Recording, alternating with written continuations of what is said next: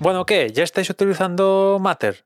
Que yo, la verdad, me lo pregunto y digo, pues no tengo ni pajolera idea si estoy utilizando Matter o no. De los cacharros que tengo yo que podrían ser susceptibles de tener Matter, creo que a día de hoy ninguno de ellos funciona utilizando el estándar Matter. Para el que esté un poco despistado, Matter es un poco eh, que la industria básicamente se puso de acuerdo, gracias a Dios, para facilitarnos a nosotros los usuarios a la hora de manejar todos estos cacharros domóticos y que funcionen todos con todos, en vez de que unos funcionen con Alexa y Google y otros funcionen con Apple y que hasta ahora pues era difícil encontrar a alguno que funcionara en los tres, ¿no?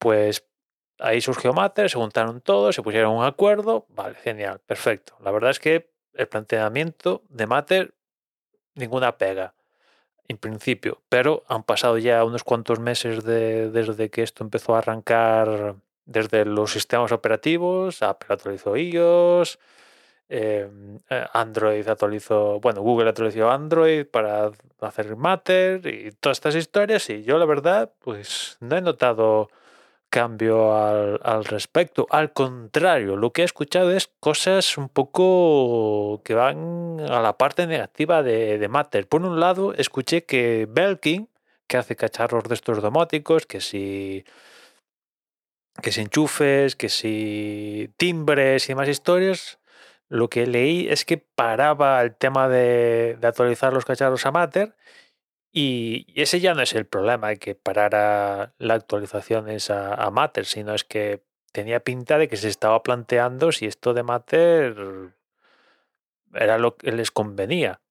Y después la última es de, hoy, que al parecer Phyllis Hue tenía programado para en el primer trimestre de este año actualizar el, el hub para sus luces, que es el, centro neurálgico de las luces y han salido diciendo de que esto no se va a poder cumplir y que más adelante van a, actualizar el, el hub, ¿no?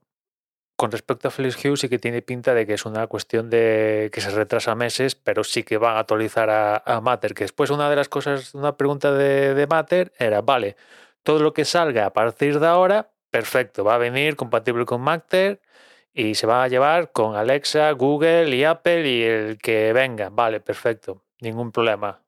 Pero los cacharros que ya tenemos, con esos, ¿qué va a pasar? Claro, ahí es donde está la gran película. Yo no tengo ningún problema con los que salgan a partir de ahora, que evidentemente, pues raro será el que no sea compatible con Matter. Básicamente, yo creo que se estaría, se estaría tirando un disparando al pie, ¿no? Pero los que sí que están ya en las casitas de la gente, ¿qué va a pasar con eso?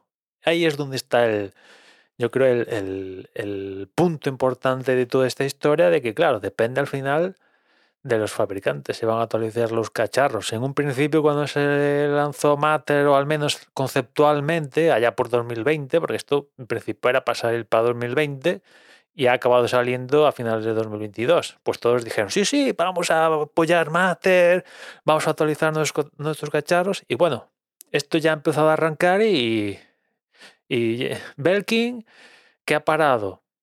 Phyllis Hue, que ha retrasado.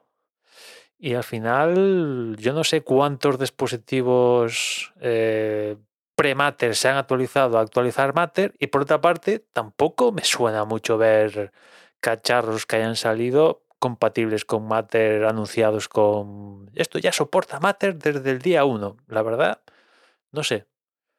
Mm, creo que está costando, esto de Matter está costando quizás más de, de lo esperado. Y ya digo, el futuro no me preocupa, sino lo que me preocupa es el tema de los cacharros que ya tenemos en, en casita, porque no es la primera vez que muchos fabricantes se suman al carro y después, a la hora de la verdad, cuando hay que implementar la actualización que da soporte a esto, dicen, ah, pues resulta que es que si lo implementamos no tiene potencia suficiente, bla, bla, bla, porque Marte se alinea con Venus y no sé qué historia, mmm, cómprate un cacharro nuevo, que no es la primera vez que ha pasado esto, ¿no?